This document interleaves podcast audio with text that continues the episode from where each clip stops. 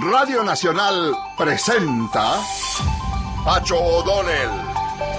Los caminos de Pacho O'Donnell. En tu boca de fresa quiero besarte.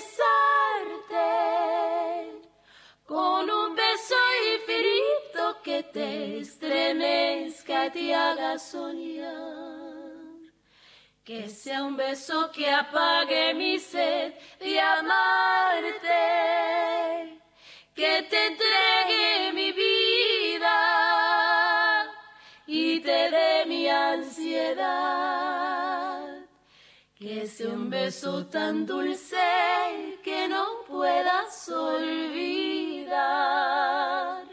Que sea abeja y que pique tu boquita de panal. Que te robe que te deje sin alma. Es un beso asesino, el que te quiero.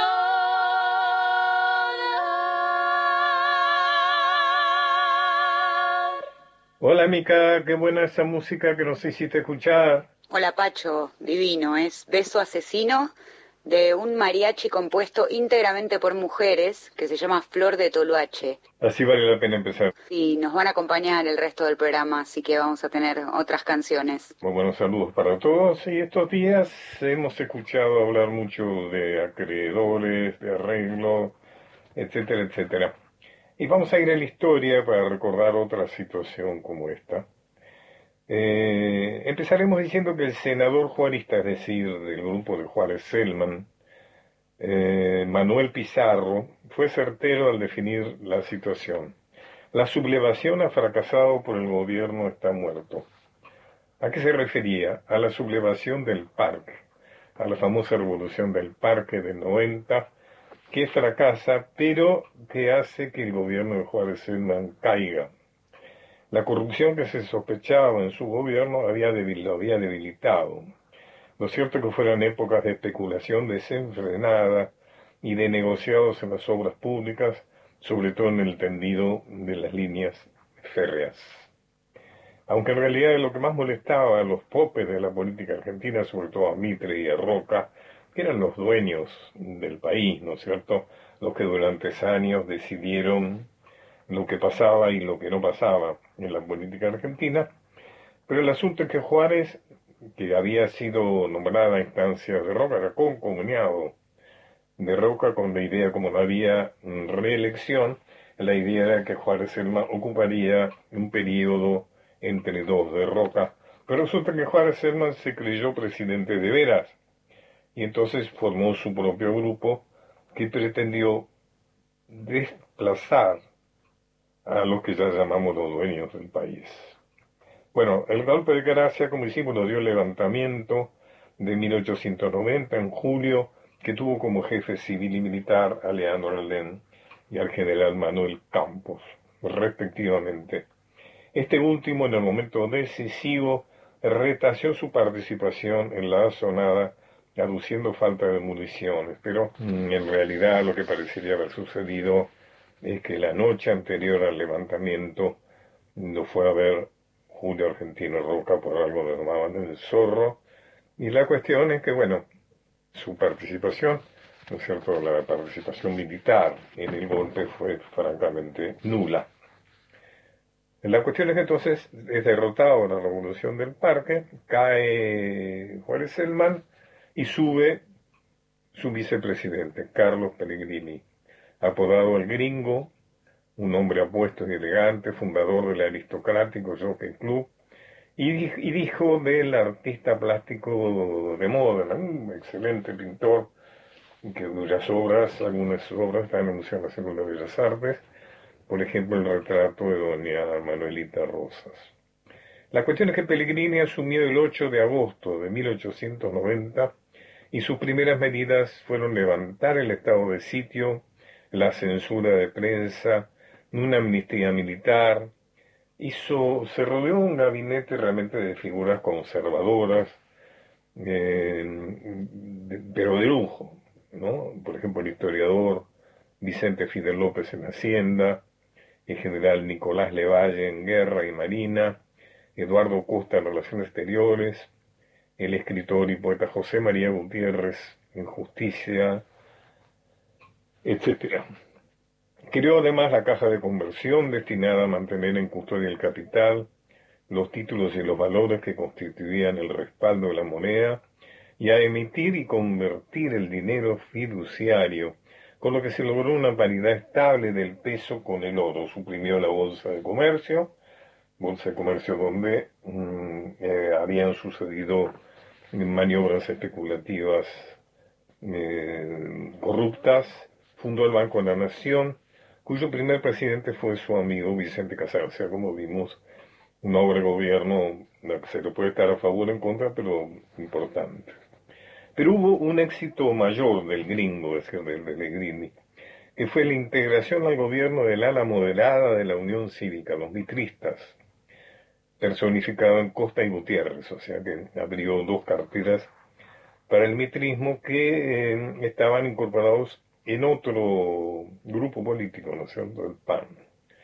De esa manera, los notables del puerto dispersados durante el gobierno de Juárez Selman, que los había dejado afuera, los había dividido, volvían a reunirse para defender sus posiciones ante el avance de los jóvenes y los proletarios de Leandro Len, que había fundado un partido mm, que se oponía al Partido Conservador, la Unión Cívica Radical. Días después de asumir, Pellegrini se encontró con un problema muy importante, un vencimiento de 15 millones de pesos de deuda externa cuando las arcas nacionales y provinciales estaban vacías. Y entonces apeló un recurso que debería hacernos pensar eh, a nuestros ricos de hoy, que acumulan decenas de miles de millones de dólares en el exterior, en cuentas secretas, en paraísos fiscales, y bueno, no todos, espero, supongamos, pero muchos de ellos ni piensan en invertir en su patria. A través de su amigo Francisco Pellegrini los instó a un empresto patriótico, sin fecha de retorno ni intereses. O sea, les dijo, yo tengo que cubrir esta deuda. Les pido que me presten, que me den, que me presten, que me den más que me presten. Eh, no sé cuándo se los voy a devolver y no sé si va a ser con intereses o sin intereses. La cuestión es que lo que pusieron los ricos de aquella época superó con creces lo necesario, pues fue evidente para comerciantes, estancieros y banqueros que la quiebra nacional debía ser evitada, la que era también en perjuicio de ellos mismos. Nuestros contemporáneos apuestan a los negocios que toda crisis promueve. Es decir, hay muchas crisis nuestras que están provocadas justamente por los negocios. Fíjense ustedes lo que pasa hoy con la diferencia del dólar. Ustedes se imaginan los negocios que se hacen financieros en este momento con esa diferencia del precio del dólar. Bueno, eso tiene que ver con que nuestra Argentina siempre ha padecido de la ausencia o de la debilidad de una burguesía con conciencia nacional, diríamos con conciencia patriótica. Ahora, la cuestión es que, bueno, juntado el dinero, de todas maneras había que pagar el default. Y había un peligro, o sea, que si no se aceptaba, en aquella época las deudas se cobraban a cañonazos. La Armada Británica, por ejemplo, acababa de hacerlo con otro deudor insolvente, Egipto. Pellegrini, a quien se llamó no mm, casualmente el piloto de tormentas, envió al sutil Victorino de la Plaza, un hombre de confianza en los intereses británicos, muy, muy comprometido con los intereses británicos, que llegaría a ser presidente de la nación cuando muere Roque San Peña, el gran Roque San Peña en la presidencia. Y hay algo que hay que se puede bloquear de Victorino de la Plaza, es que siendo un hombre del sector más conservador, que había sido puesto en la vicepresidencia por una concesión política de Roque Sáenz Peña, cuando muere Roque Sáenz Peña y todavía no está aprobada la ley del voto universal, secreto, obligatorio, a pesar de que Victorino en la plaza no estaba de acuerdo porque se sentía comprometido con los sectores que iban a ser afectados por la participación popular en los asuntos públicos, por lealtad a su presidente,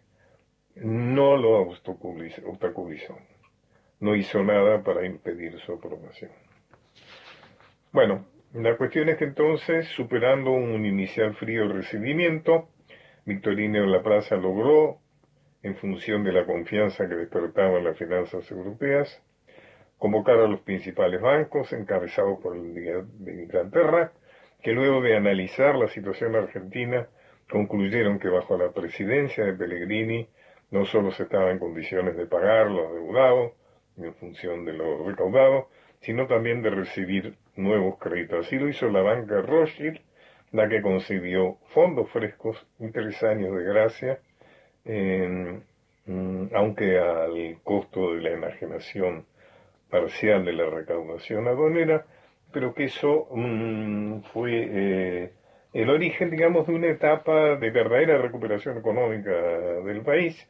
No estamos hablando todavía de leyes sociales, o sea que todo esto que puede ser seguido por todos ustedes en Internet, si quieren, a mí me gusta mucho generar inquietud en quienes me escuchan, hacer investigadores, con comillas o sin comillas, y que entonces a raíz de esta mm, del default de Pellegrini de 1890 puedan investigar en más instancias. Pellegrini, con el correr de los años, fue variando sus posiciones oligárquicas, sensibilizado con la situación de los desposeídos y motivado por su enemistad con Mitre, y propuso una nueva relación entre capital y trabajo, que estaría en proporción con la importancia de lo que cada parte aportase a la producción empresaria.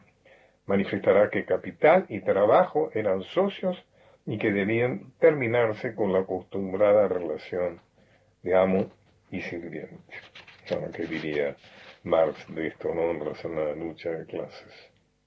Bueno, así terminamos con este, una historia de los tantos de ¿no es cierto?, de la historia argentina. Interesante, Micaela, ¿no es cierto? Muy interesante. Y hace falta escuchar estas cosas y leer un poco para saber desde qué lugar habla cada uno hoy también, ¿no?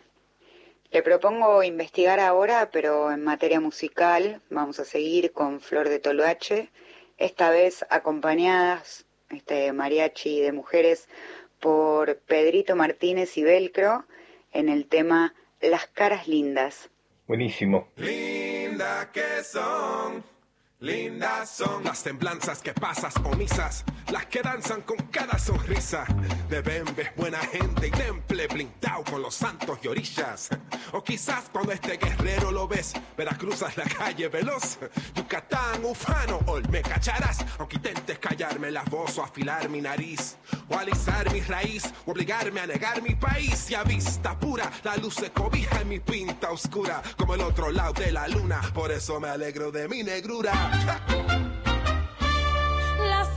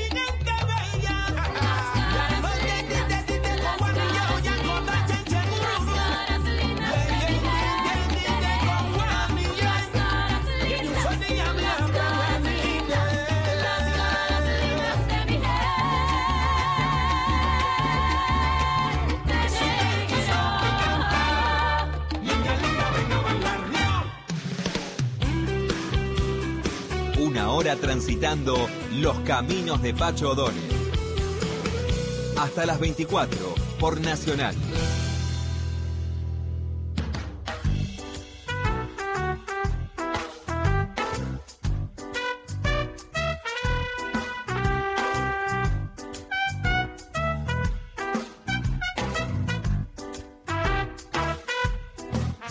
Sabes, Micaela, en estos días, ah, gracias por la música con que empezamos, está muy bien. Me alegra que le haya gustado. Vamos a seguir con Flor de Toloache. Siempre tenés buen gusto. Muchas gracias. En estos días eh, tan complejos, tan complejos en, en- en todos los rubros, pero muy complejos para la cultura, por lo menos es lo que a, a mí me incumbe, me interesa y la cual sufro más especialmente. Sí, Quiero hablar con un verdadero representante de la cultura que es Osvaldo Quiroga.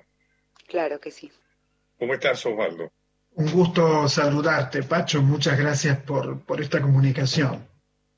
Yo antes que nada quiero felicitarlo, Osvaldo, porque Osvaldo desde hace muchos años, a pesar de que es un hombre joven, desde hace muchos años es un adalid de la defensa y de la difusión de la cultura argentina.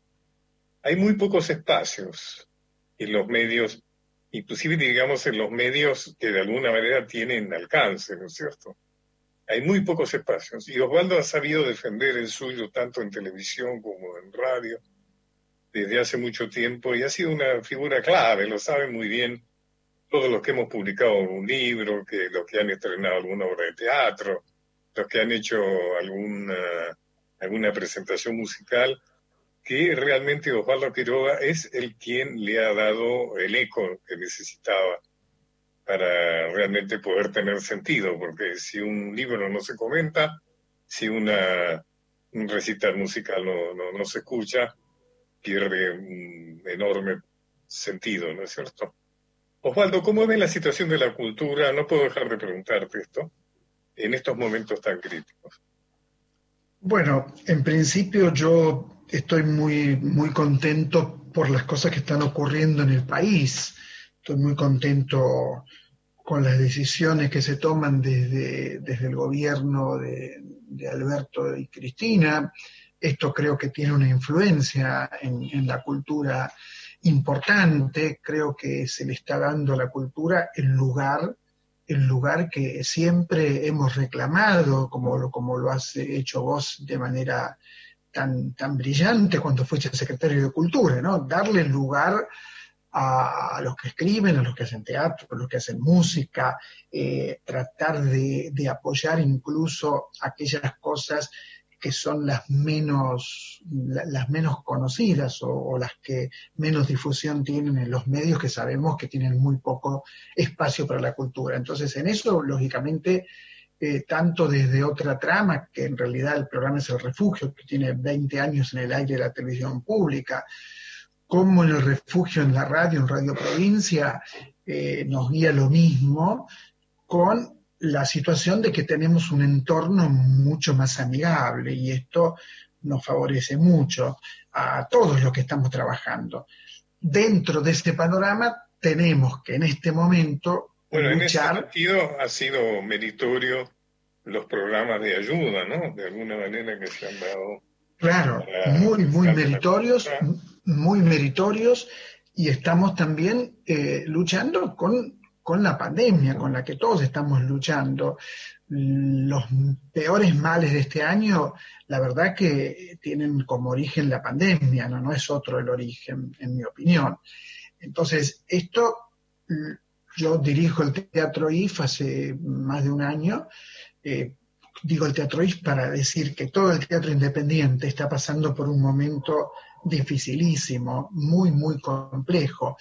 Debo reconocer, debo reconocer que Enrique Abogrado, al frente de cultura en la ciudad, este, está ayudando a los teatros, este, nos ha ayudado no solo a nosotros, sino a todos los teatros, este, eh, sin ningún tipo de, prejuicio ni, nada turbio, ah, está haciendo una buena labor utilizando recursos para colaborar con el teatro y con otras disciplinas. Yo hablo del, del teatro porque me toca más de cerca. Entonces, el momento, como siempre, es un momento de, de dificultad, esto siempre ha sido así, pero también es un momento donde todos tenemos mucha, pero mucha esperanza en, en las decisiones que se van, que se van tomando de ¿Vos apoyo a la que cultura. esta, vos pensás que esta digitalización, diríamos, de la cultura, el otro día hablaba yo con un poeta, un buen poeta amigo, y me decía que nunca se ha difundido tanto la poesía como en estos tiempos de lo virtual, ¿no es cierto? ¿Vos pensás que todo esto ha tenido algún efecto? Por ejemplo, el teatro, se habla de la dificultad eh, de volver a tener espectadores en el teatro. Además, ¿Vos pensás que se puede crecer la idea de un teatro virtual? No, no, decididamente no, pero aún así, en el programa de televisión, en otra trama, eh, todo el tiempo recibimos y apoyamos, difundimos lo que se está haciendo de manera virtual. Ahora bien, esto no me impide y no me tiene que impedir nunca saber que el teatro es el cuerpo del actor. Por supuesto, el dramaturgo, el escenógrafo, todo esto tiene mucha importancia, pero lo central es lo presencial en el teatro. Lo central es que nos encontramos en una ceremonia que se hace igual desde hace 5.000 años. Digo igual en el sentido de que Edipo Rey o Antígona se hacía con actores en un espacio y espectadores este, compartiendo ese espacio. Esto es lo que caracteriza el teatro. Por lo tanto, yo no, no voy a defender el teatro virtual desde lo teórico, pero sí voy a defender todo el tiempo, y lo estoy haciendo en los medios, eh, lo que se está haciendo en teatro, porque lo que se está haciendo virtualmente le permite a la, a la actividad de alguna manera subsistir. No creo que eso sea teatro, creo que son experimentos que, que, por supuesto pueden incluso hasta tener un lugar pasada la pandemia. Lo que no creo es que el teatro pueda ser reemplazado, no creo que el teatro presencial pueda ser reemplazado. En cuanto a la poesía y a la literatura en general, es, el tema es muy distinto, es muy distinto, porque la poesía tenía en la Argentina y tiene, tiene ahora no, por, por la pandemia, un circuito de transmisión maravilloso de bares, de sótanos, de lugares un poco hasta secretos, te diría. De esta manera la poesía circulaba mucho, incluso las pequeñas editoriales, que, que, uno se pregunta muchas veces, bueno, ¿cómo subsisten? No, subsistían porque tenían ese circuito armado. En este momento, en esta coyuntura, la digitalización y lo virtual ayuda muchísimo, pero muchísimo, a difundir a los poetas, sobre todo a los poetas, este, a los nuevos poetas, sobre todo, ¿no es cierto?, a las vanguardias. Y yo creo que sí, que lo digital tiene mucho que ver con el futuro, pero no va a afectar al teatro. El teatro va a seguir siendo presencial porque lo es así desde sus orígenes y porque eso es lo que caracteriza al teatro y en eso el teatro tiene una, una, fuerza verdaderamente descomunal. Vos sos autor de teatro, entonces vos podés escribir tus obras, por supuesto, pero también las querés, las querés ver representadas como has visto representadas casi todas sus obras. Y, y, bueno, necesitas de los actores, el espacio, el director, eh, el esfuerzo, la transpiración de los actores, eh, poner la escenografía, clavar clavos. Esto me parece que no se puede Además, en general, las obras de teatro que uno ve, inclusive las mías, que uno ve en internet, en virtualmente, no están bien filmadas, ¿no es cierto? Están filmadas como para recuerdo, Claro, pero tendrían que Claro, estar bueno. filmadas como para realmente transmitir algo, tendrían que estar filmados con cuatro o cinco cámaras o con bueno, hay, hay una, en lugares muy particulares. En general, con mucha suerte, están filmadas con dos cámaras. ¿no? Y eso Claro, hay una empresa- hay una empresa privada que se ocupa de eso y, y logra algunos resultados Sí, sí. más o menos, más o menos buenos. Pero insisto, yo insisto, insisto en que el teatro es presencial. Esto me parece. Cuando que- tenés cifras, ¿tenés idea si a los libros les ha ido bien en la pandemia? Bueno, no, no. Los libros no la están pasando nada bien, nada bien. Por Porque por un lado es como un momento supuestamente teóricamente para leer, cosa que a mí no me pasó, por ejemplo, yo he podido leer muy poco, porque evidentemente tengo toda una parte de mi alma, por no decir cerebro, ocupado con la preocupación, ¿no es cierto? Entonces Claro. realmente nunca tuve, nunca, nunca he estado en estado verdaderamente eh, de lectura. Pero por otra parte se supone que podría ser, eso me pasa a mí, no sé si le pasa a otros, pero por otra parte ha sido, en fin, los libros online, todo eso, las librerías, eh, muchas no están especialmente preparadas ¿no? para la venta online, etcétera. Así que no, no- Claro. no, no estoy seguro de Eh, el libro. Mi, mi generación, o sea, nuestra generación, está muy, muy acostumbrada, en mi caso, sin ninguna duda, al papel, al olor del libro, a, a- a ir al bar de la esquina con el libro en la mano, a poder leerlo. Entonces, lo digital eh, a mí me cuesta mucho más. Eh, Es cierto. los libros no están en este momento vendiéndose, salvo, salvo algunos libros que sí se venden mucho, bestsellers que se venden mucho, algunos, algunas autoras que están vendiendo mucho, pero es muy, muy relativo porque son casos aislados y además son casos de gente que ya vendía libros antes. Toda la producción de libros está bastante detenida, esto lo sé porque hablo con las editoriales, bastante detenida. Aquello que se iba a editar en estos meses no se editó. Vamos a ver qué ocurre más cerca al fin de año, donde se va a volver a empezar a editar. Este es un problema que, que tenemos y el otro problema que tenemos es que muchos de los libros que circulan por Internet circulan, hay que decirlo, de manera pirata. Al circular de manera pirata no tienen un beneficio para el autor, que tiene que tener un bene- beneficio por, por su trabajo, por su talento y por su esfuerzo. Entonces, el tema de Internet no está en la Argentina, me parece, lo suficientemente reglamentado. Sí, absolutamente de acuerdo contigo. El tema eh, es eh, también es interesante ver, pero soy Pacho Donner, estoy hablando con, con Osvaldo Quiroga. Eh, me interesa mucho tu experiencia con el IFT. Digamos que el IFT es un teatro con una enorme tradición teatral, o sea, es un teatro que pertenece a la historia, ¿no es cierto?, del teatro argentino. Y que vos has eh, tenido el heroísmo de tomarlo a tu cargo, hace un tiempito. ¿Cómo ha sido esa experiencia, independientemente de la pandemia? ¿Cómo ha sido tu experiencia? La experiencia ha sido muy, muy buena. Eh, hemos tenido a Pompeyo Audiver haciendo Edipo en Ezeiza y con un sistema que nos permitía tener incluso 300, 400 personas. Muscari ha tenido mucho éxito también en el IF con este sistema de, la gorra, ¿no? Una gorra sugerida, pero, pero una gorra al fin. Eh, hemos empezado el año pasado a trabajar muy fuerte con el tema de la ópera y hemos tenido algunos de los cantantes Ajá, sí, de Colón sí, sí, ¿cómo te fue más, la importantes y en este momento, ahora detenida la construcción, estamos eh, reviviendo el foro del teatro, el foro del teatro, porque bueno, porque el teatro tenía un foro que se utilizaba para guardar cosas y como hay muy pocos teatros con foro, decidimos hacer una inversión económica importante de la mano de Explícale a la la gente el foro. ¿Cómo? Explícale a la gente. El foro, claro. es El foro es donde, donde se ubica la orquesta. En, en la Argentina eh, tiene foro el Teatro Colón, por supuesto. Tiene El foro es como el foso, foro digamos, ¿no? el foso Teatro. Coliseo. Exactamente, el foso, el foso, el foso. Eh, y allí están los, los músicos que permiten que el- la, la ópera, por ejemplo, tenga una orquesta en ese lugar.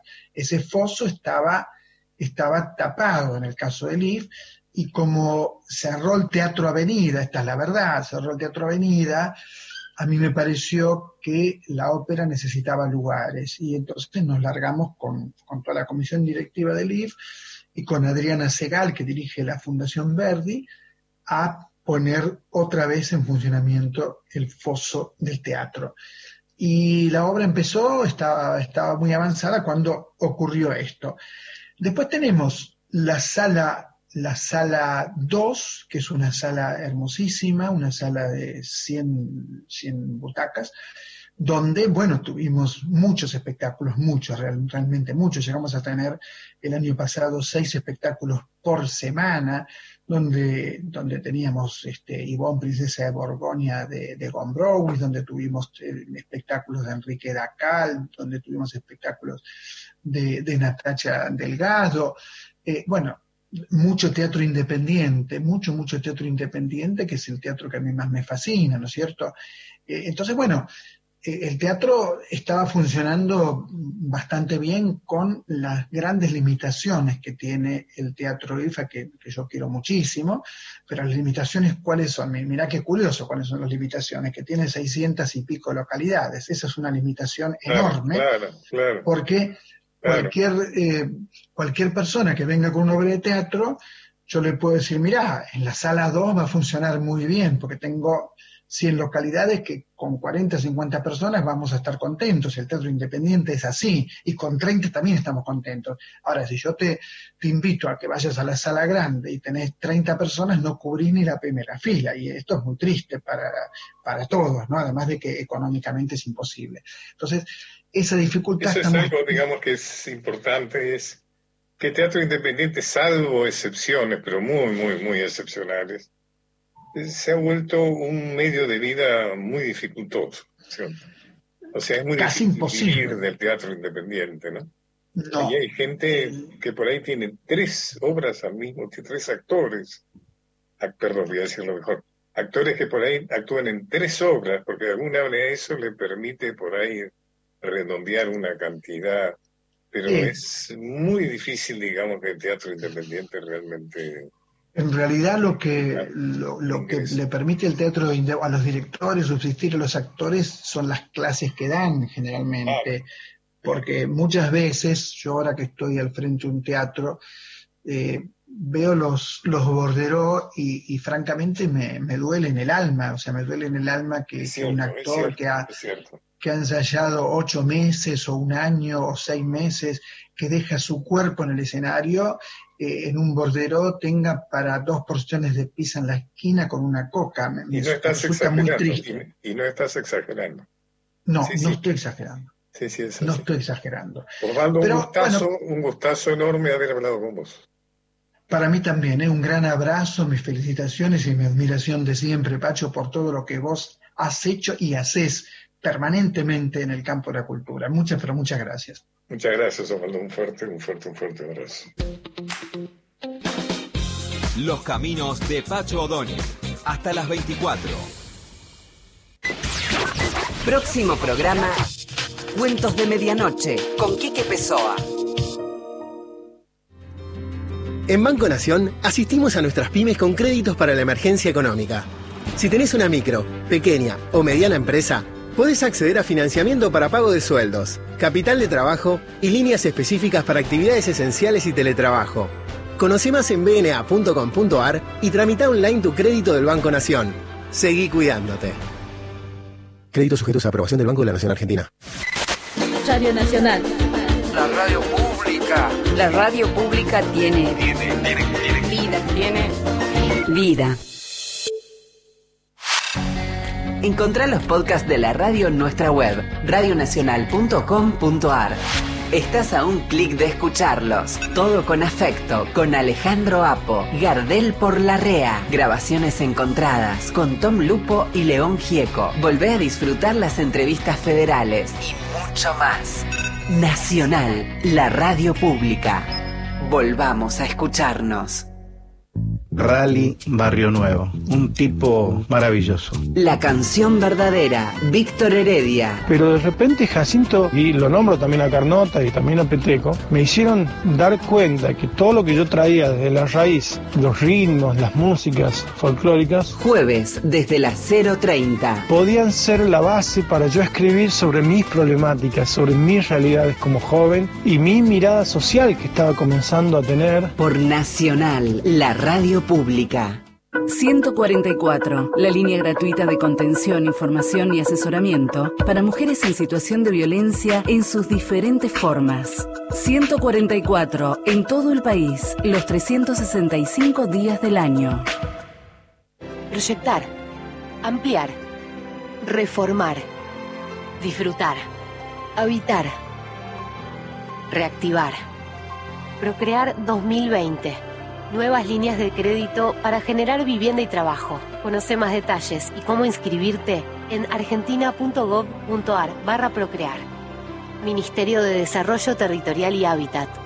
Argentina Unida. Argentina Presidencia. Soy Pablo de la zona de Zárate. Realmente los felicito por el programa. Muy buena la programación. Esto es cultura. La verdad que los tengo que felicitar porque escucharlos es un placer tremendo.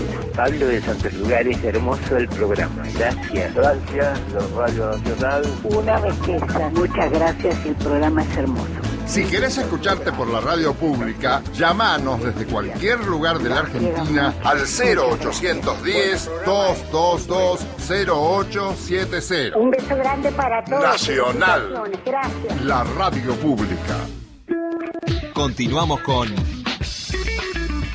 Los Caminos de Pacho O'Donnell.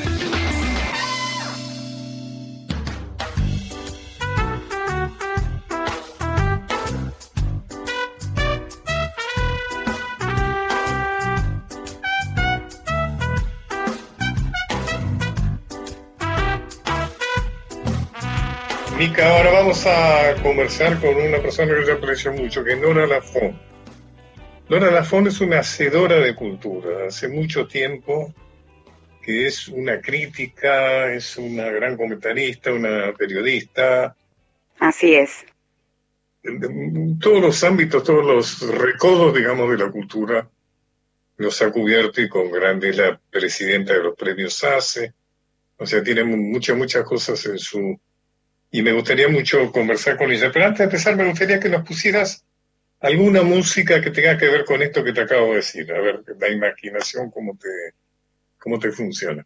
Bueno, no sé si mucha imaginación porque es bastante directa, la relación es bastante literal, pero para seguir con Flor de Tolvache vamos a escuchar puro teatro y que obviamente no refiere a salas ni a obras ni a escenografías, sino que es una acusación tremenda. Y este mariachi de mujeres lo hace muy bien. Bueno, está bien, buena elección, buena elección, muy bien.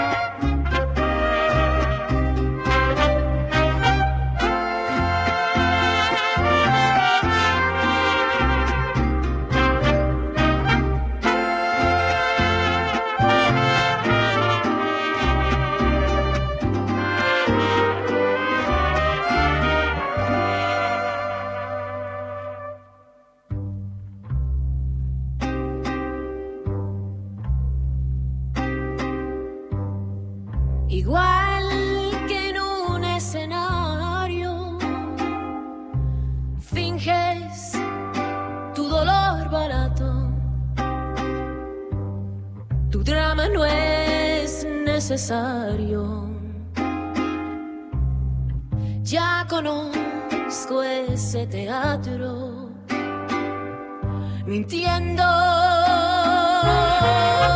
Qué bien te queda el papel. Después de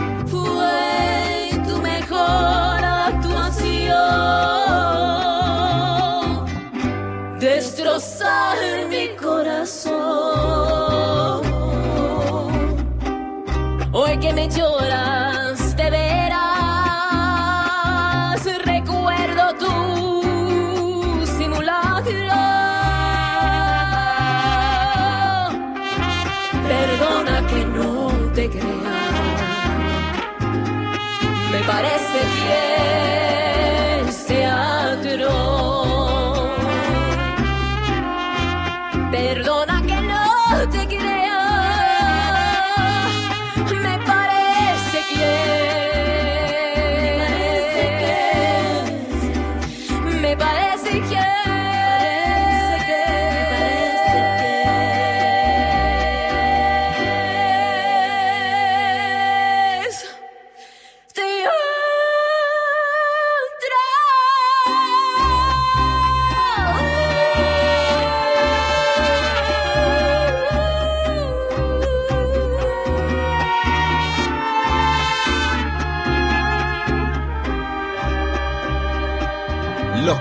De Pacho O'Donnell. Hasta las 24.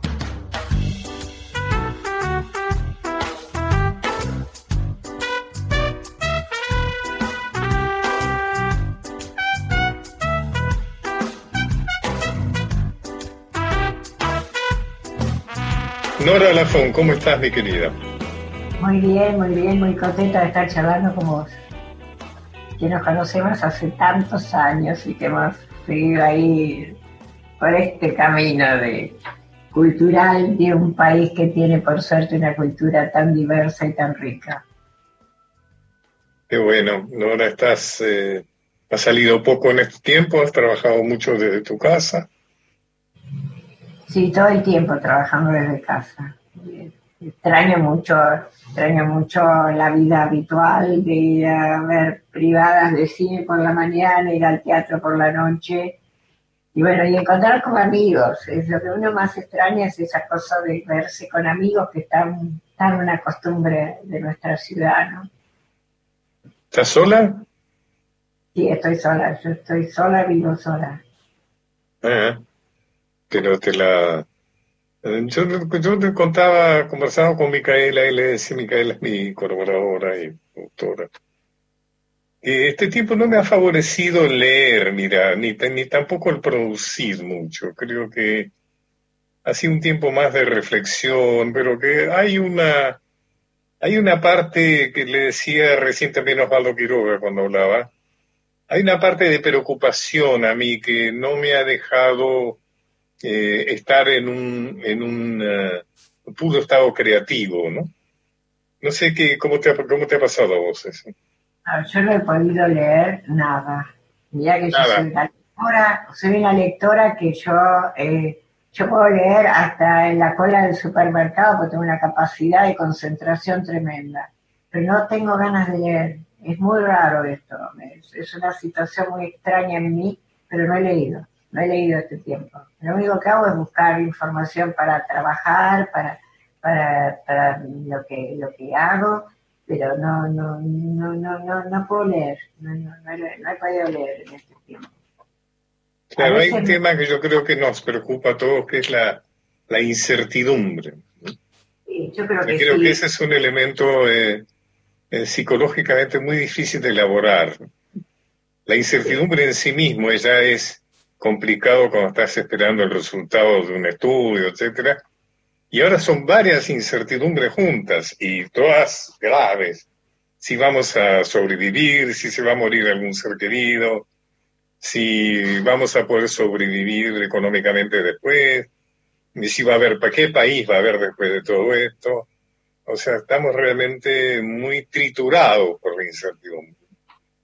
Sí, yo creo que la cabeza que siempre nos gobierna tiene su propio, su propio camino y entonces nos lleva a, estar eh, preocupados. Pero aparte, eh, para mí esto de, estar trabajando o por Zoom o por, o, por teléfono y no, no tener la, la gratificación de encontrarse con las personas cuando uno va a un estudio de, de- de radio o va a un lugar donde se encuentra con, con otras personas que hacen lo mismo que uno, este, y lo he conversado con otros, te cansa mucho, debe ser que te provoca mucho estrés y uno se cansa mucho más que de ir, ah, de ir a, trabajar a los lugares, ¿no? De ir a las radios, de ir a, o yo lo siento como que me cansa mucho más y con toda la gente que hablo a todos les pasa más o menos lo mismo, ¿no? Además la palabra del encuentro es una palabra que tiene tanto que ver con el arte, con la cultura del encuentro, ¿no? El intercambio. Es algo que nos está prohibido, ¿no? Es decir, eh, es algo que se ha vuelto malo, que se ha vuelto riesgoso. Te encontrás con alguien y te puedes contagiar, te puedes morir, o te puedes contagiar, ser asintomático y contagiar a alguien que vos querés mucho, ¿no? O sea que el encuentro no, no es solamente que no podemos encontrarnos, sino que no debemos encontrarnos, ¿no? Es una, una situación muy particular. Es muy difícil y además, este, sobre todo los que hemos, los que hemos tenido a alguien cercano o querido, eh, en el caso mío como el, como, por ejemplo con Agustín Aleso, el no poderlo despedir, es como que uno siente como un gran vacío, ¿no? Exacto. ¿Qué No. planes tenés, Nora? ¿Qué planes tenías antes de la pandemia y qué planes seguís teniendo? ¿Y qué planes nuevos tenés? Lo- los planes que tengo es trabajar, trabajar en- como estoy trabajando en Radio Nacional, como estoy haciendo una columna para las 49 emisoras que tiene la radio, este, hacer todo lo que me gusta hacer en la vida, pero por ejemplo no puedo pensar en los hace de este año porque no sé cuándo vamos a poder estar todos juntos. Yo hace dos meses pensaba que esto se iba a terminar antes y que para fin de año podíamos estar todos juntos celebrando que yo creo que el teatro siempre es una celebración y la celebración del teatro y los premios son una celebración del teatro. Y, pero me parece que cada vez está más lejano porque si no estamos, no. La fiesta del ACE no es una fiesta que se pueda hacer virtual, es una fiesta para estar juntos y abrazarnos. Sí, la gran pregunta, hablábamos recién con, con alguien que te quiere mucho, que es Osvaldo Quiroga, que es el tema de cómo va a quedar esto de la virtualidad en el futuro, en el tema de la cultura. ¿Qué es lo que va a seguir siendo virtual, no es cierto? O sea, que, eh, pues, además, teniendo en cuenta lo que vos decís, y que lo dijo nada menos que el presidente de la Organización Mundial de la Salud, que se dedica a decir cosas bastante extrañas, que decía que lo del COVID no se va a terminar nunca, según él. Pero bueno, seguramente se puede entender lo que quiso decir. Pero, ¿qué, qué va a pasar con lo virtual y la cultura? Yo creo que el teatro va a tener, va a seguir siendo el teatro. Creo que hemos visto que estamos todos saturados de, de, de ver, de, de ver este, teatro por, por internet, que va a haber una gran explosión para seguir adelante haciendo el teatro como se ha hecho toda la vida. Creo que han pasado siglos de siglos y a- aparezca lo que aparezca, el teatro va a seguir siendo el teatro porque es un juego de interrelación con, con el, con el, con el público. Sin el público el teatro no tiene sentido. Eh, por eso casi todos los idiomas, salvo el castellano, se dice eh, jugar, jugar al teatro, ¿no? Sí. Jugar al teatro. Entonces yo creo que el teatro va a seguir así Eh, no sé, por ahí, por ahí el cine puede quedar en plataformas, este, no sé. Pero yo creo, yo confío en que el teatro lo vamos a seguir sosteniendo de una manera presencial. El otro día vi una, una serie hecha por algo que, digamos que yo sabía que se estaba haciendo, porque un actor que yo aprecio mucho actuaba que se que es Ramiro Martínez. Es una serie, alguien que hizo una serie de ocho o diez capítulos de cinco minutos con celular. Con celular. Pero interesante, ¿eh? sobre todo muy bien trabajado, muy bien editado y demás, ¿no? Y me pregunté qué, qué interesante, ¿no? ¿Qué, qué- camino se abre hasta, hasta dónde habrá ahí algo, algo que se puede desarrollar. Yo creo que, que hay que hacer, hay que seguir con las cosas presenciales, como creo que nunca va, va, este, va a poder desaparecer el libro. Este, yo creo que, eh, mm, mira, yo te cuento concretamente. Yo tengo un bisnieto que vive en Costa Rica eh, y su madre, mi nieta, eh, no, este, no lo ha acercado a ninguna pantalla de ningún tipo, ni de celulares, ni de, ni de, ni de computadoras, ni de televisor. Si vos supieras el desarrollo de pensamiento que tiene esa criaturita que cumplió el domingo dos años, vos no te podés imaginar lo que es. Y pienso que realmente toda la, eh, lo- los grandes momentos culturales de la humanidad no se hicieron por, no se hicieron por estos medios. Estos medios te llevan mucho tiempo, te llevan mucho tiempo. Ya, creo que, que todo el mundo está muy enganchado con sentirse comunicado porque publica todo lo que hace, lo da a conocer. Y creo que eso no sirve porque no te deja tiempo para pensar. Y yo creo que la humanidad necesita que volvamos a tener pensamiento. Pensamiento que hemos Qué bueno. dejado hace un tiempo de tener. Qué buen final para esta entrevista, Nora, qué buen final. Nora Lafón conversando conmigo, Pacho Ona. Norita, te quiero mucho y que puedas seguir adelante por mucho tiempo haciendo las buenas cosas que haces. ¿Mm? Yo quiero seguir haciendo buenas cosas y quiero que vos me acompañes a hacer esas buenas cosas como nos hemos acompañado mutuamente cada cosa que hemos hecho. Es cierto, es cierto, es. Siempre vos contaste conmigo y yo he contado con vos. Ah, Este, y eso es muy lindo a lo largo de la vida, seguir pensando que, que estas cosas pueden pasar. Buenísimo, gracias. Bueno, Nora, te voy a despedir, voy a aprovechar para despedirme también de mm, mi productora y colaboradora musical, Micaela, Micaela Pola, de Nacho Guglielmi, que es el que pelea, como sabes, este- estas grabaciones a distancia. Realmente los técnicos tienen que trabajarlas mucho para, para mejorarlas, para darles mucha calidad, la calidad que a veces no, no, no es posible darles.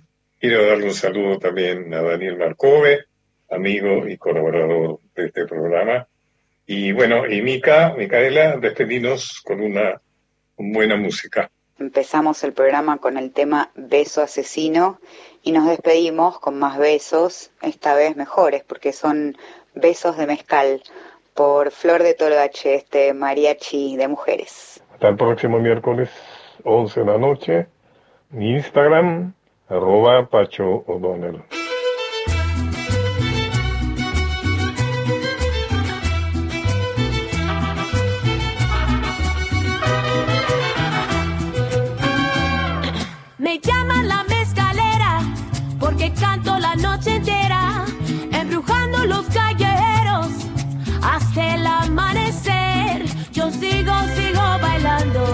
Los espíritus amados.